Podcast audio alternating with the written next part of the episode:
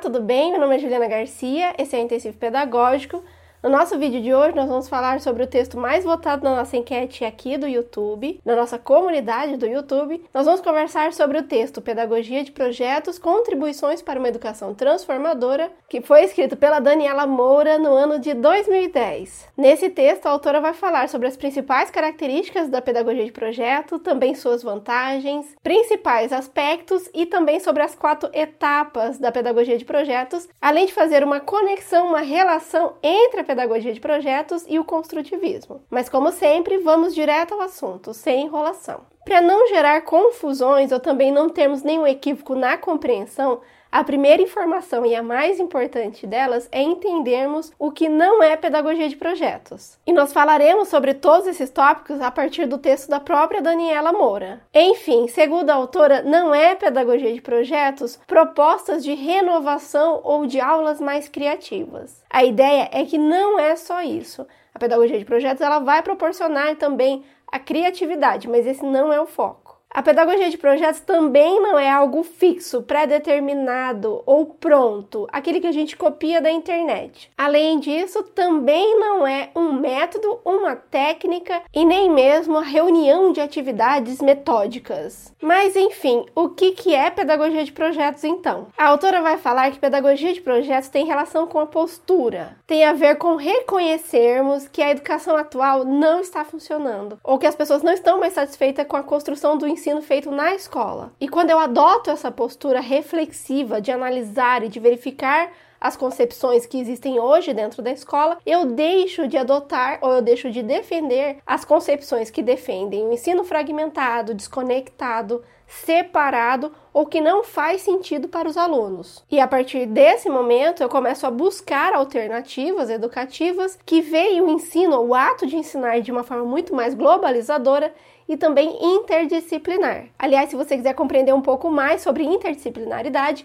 nós já temos um vídeo aqui no canal que eu vou deixar nos cards. A autora também fala que essa nova concepção, essa nova postura, não vê o ensino como algo fixo, rígido. Ele vai ver como flexibilidade isso porque as metas e também os caminhos do ensino, eles serão flexíveis para poder acompanhar as necessidades dos alunos. A autora também defende que pedagogia de projetos, ela tem uma nova concepção tanto de professor quanto aluno. Os dois são mais respeitados dentro desse processo. E com esse processo de ensino que é centrado na formação integral dos alunos, a informação globalizadora, os alunos serão respeitados como sujeitos de direito social e histórico e serão vistos em sua totalidade. E quais são as vantagens da pedagogia de projeto segundo a Daniela Moura? Ela vai defender que é um instrumento importante para uma construção significativa, compartilhada do conhecimento, contribuindo para uma educação transformadora, mostrando-se como um meio capaz de devolver à escola o seu papel de espaço educativo e de transformação social. Segundo a autora, outra vantagem é enquanto ao tipo de conhecimento que será construído com o aluno. Enquanto algumas atividades dentro da pedagogia tradicional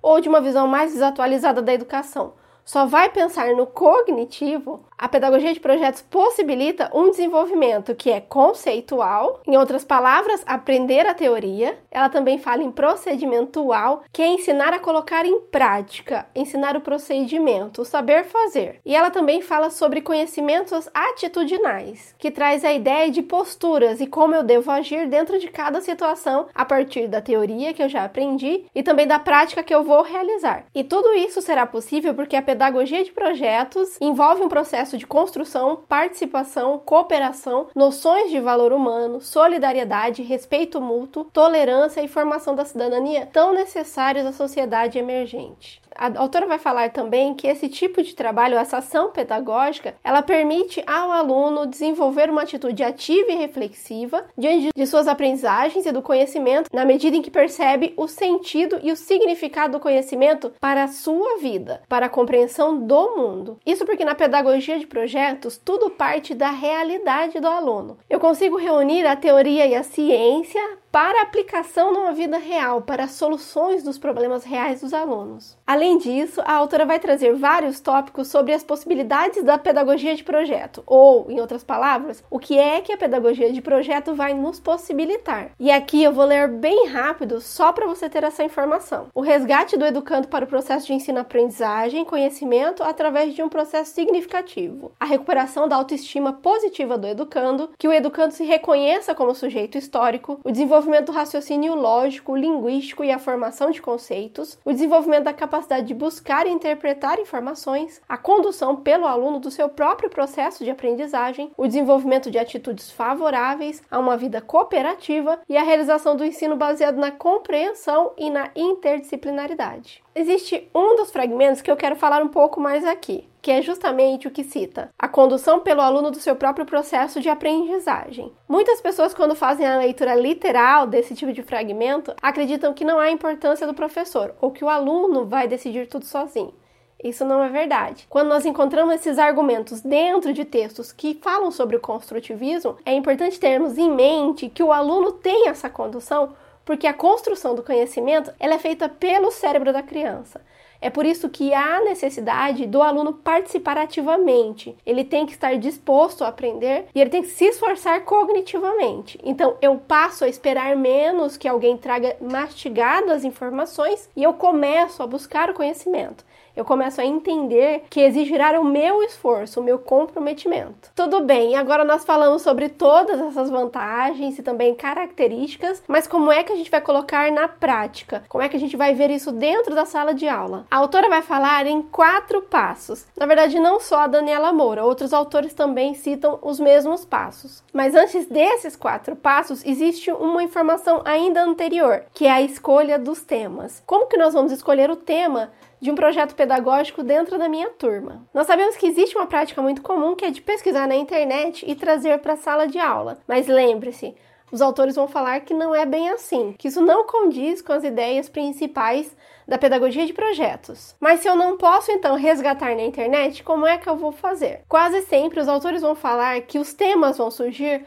ou de um problema que existe na escola, ao redor da escola, algum diálogo que é tido dentro da sala de aula que demonstra uma problemática que é comum aos alunos ou que gera interesse nos alunos. E é a partir dessa ideia inicial que nós vamos fazer uma reflexão que vai nos ajudar a compreender os passos. Vamos imaginar que nossos alunos chegaram agora de férias contando sobre as suas viagens, cada um falando sobre como viajou. De trem, ônibus, fez uma caminhada porque a cidade ou a casa da avó era muito perto, ou mesmo um avião. Verificando o interesse da turma, ou que todos querem relatar ou conversar sobre a mesma temática, nós podemos sugerir a criação criação de um projeto sobre meios de transporte, por exemplo. Então, definido o tema, vamos agora aos passos. O primeiro passo é problematização, ou o que eu chamaria de verificar quais são os conhecimentos prévios, ou aquilo que o aluno já sabe, quais são suas convicções. Nesse caso, como que nós faríamos dentro da sala de aula? Nós iniciaríamos um diálogo com a turma para identificar em que ponto da aprendizagem eles estão. Então, faríamos perguntas no estilo: Vocês sabem o que são meios de transportes? Quantos meios de transportes vocês conhecem?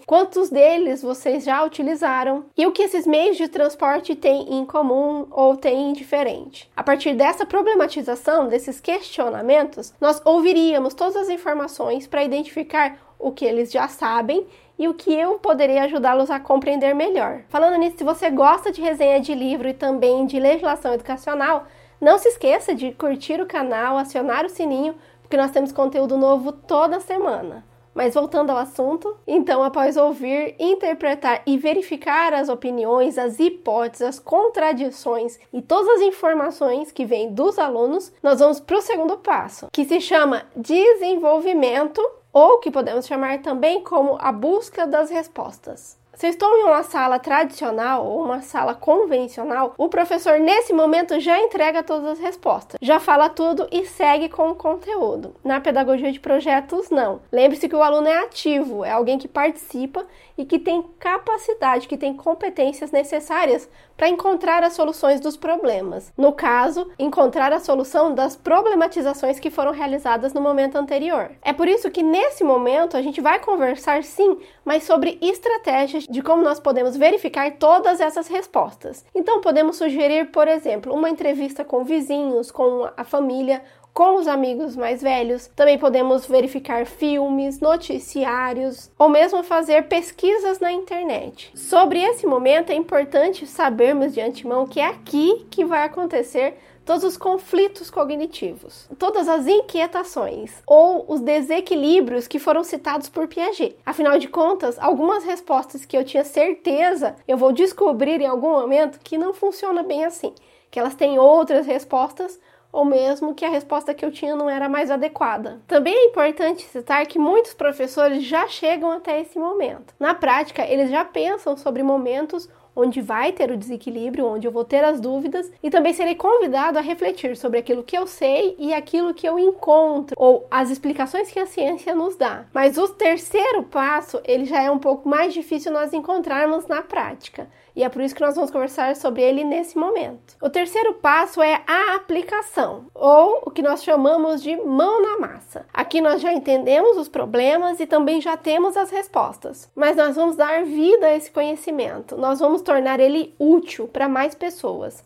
Nós vamos socializar tudo aquilo que a gente aprendeu. A intenção é que esse conhecimento circule. E para isso eu vou criar formas de fazer com que isso aconteça. E é por esse motivo que é muito comum você identificar na prática dos professores que já utilizam a pedagogia de projetos a realização, por exemplo, de maquetes que mostrassem todos os meios de transporte, ou mesmo desenhos para ser feita uma apresentação para outras turmas da escola, a realização ou explicação de livros, vídeos, escrita de textos que seriam colocados em blog. Veja que todos os itens têm essa ideia de fazer, de saber colocar em prática, de utilizar aquele conhecimento que poderia ter ficado só no teórico de uma forma muito mais real, muito mais palpável. Para finalizar, nós vamos falar sobre o último momento, a última etapa que se chama avaliação. E aqui nós temos que ter muita atenção. Apesar de estar descrito no texto que é a última etapa, ele não acontece só no final, vai acontecer durante todo o momento. Isso porque o educador ou educadora precisa estar atento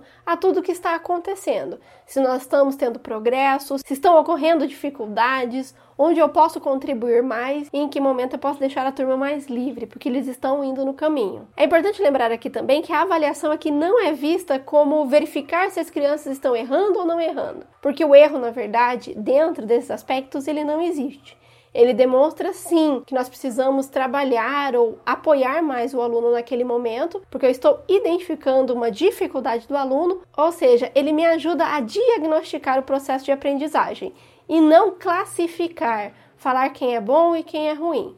Nada disso. É por isso que a autora vai falar que são características da avaliação: ser dinâmica, participativa, diagnóstica, investigativa e processual, aquela que acontece durante todo o percurso. No texto, a autora também vai falar sobre relatórios, que, segundo ela, é uma prática fundamental que vai acontecer durante todo o processo. Isso porque o relatório tem como função ou tem como objetivo organizar o trabalho, socializar as descobertas, localizar dúvidas e inquietações, enfim, explicitar o processo vivido. E ela também vai citar o portfólio, que, segundo ela, é o instrumento mais apropriado para avaliação. Isso porque o portfólio oferece aos alunos e professores uma oportunidade de refletir sobre o programa progresso dos educandos em sua compreensão da realidade, ao mesmo tempo em que possibilita a introdução de mudanças durante o desenvolvimento do programa de ensino. Lembrando que o portfólio por si só, só fazer esse trabalho, ele não garante a aprendizagem, ou ele não garante um processo de avaliação significativo. Lembre-se sempre que é preciso essa nova concepção, essa nova postura do professor. Após compreender esses quatro momentos ou essas quatro etapas, existe uma outra informação muito importante que nós devemos ter em mente, que é o o que a pedagogia de projetos deve assegurar, ou Quais são os conceitos que nós devemos ter em mente quando nós vamos atuar com a pedagogia de projetos? A autora vai falar em princípios éticos da autonomia, da responsabilidade, da solidariedade e do respeito ao bem comum, princípios políticos dos direitos e deveres de cidadania, do exercício da criticidade e do respeito à democracia, princípios éticos e culturais da sensibilidade, da criatividade, da ludicidade e da diversidade das manifestações artísticas e culturais, o respeito à identidade e particularidades pessoais e a integração entre entre os aspectos físicos, emocionais, afetivos, cognitivos e sociais. Outra reflexão importante que a autora traz no texto é fazer a conexão ou a comparação sobre pedagogia de projetos ou construtivismo. O que você vai verificar ao fazer a leitura é que a autora traz sim a compreensão de que tudo que o construtivismo defende, ele é possibilitado pela pedagogia de projetos. Isso porque o aluno é visto como alguém ativo, participativo que constrói o conhecimento. O professor é muito importante porque ele é o mediador. Aprender não é memorizar, não é só copiar é ter essa reflexão, essa participação, essa criação em todos os momentos por todas as pessoas. Os conhecimentos prévios, eles são importantes e ele inicia um processo, no caso da pedagogia de projeto, ele ocorre na problematização. Para finalizar, para fechar com chave de ouro, a autora vai citar que o compromisso educacional do professor é justamente saber o que, como, quando e por que desenvolver determinadas ações pedagógicas. E para isso é fundamental conhecer o processo de aprendizagem do aluno e ter clareza da sua intencionalidade pedagógica. Enfim, é importante que a gente aceite que algumas coisas não estão dando mais certo, que a gente precisa verificar novas concepções ou rever algumas práticas e adotar novas posturas. Também é importante que a gente dê mais atenção às ideias e estudos e concepções sobre como os alunos aprendem, como a construção do conhecimento é realizado e, por fim,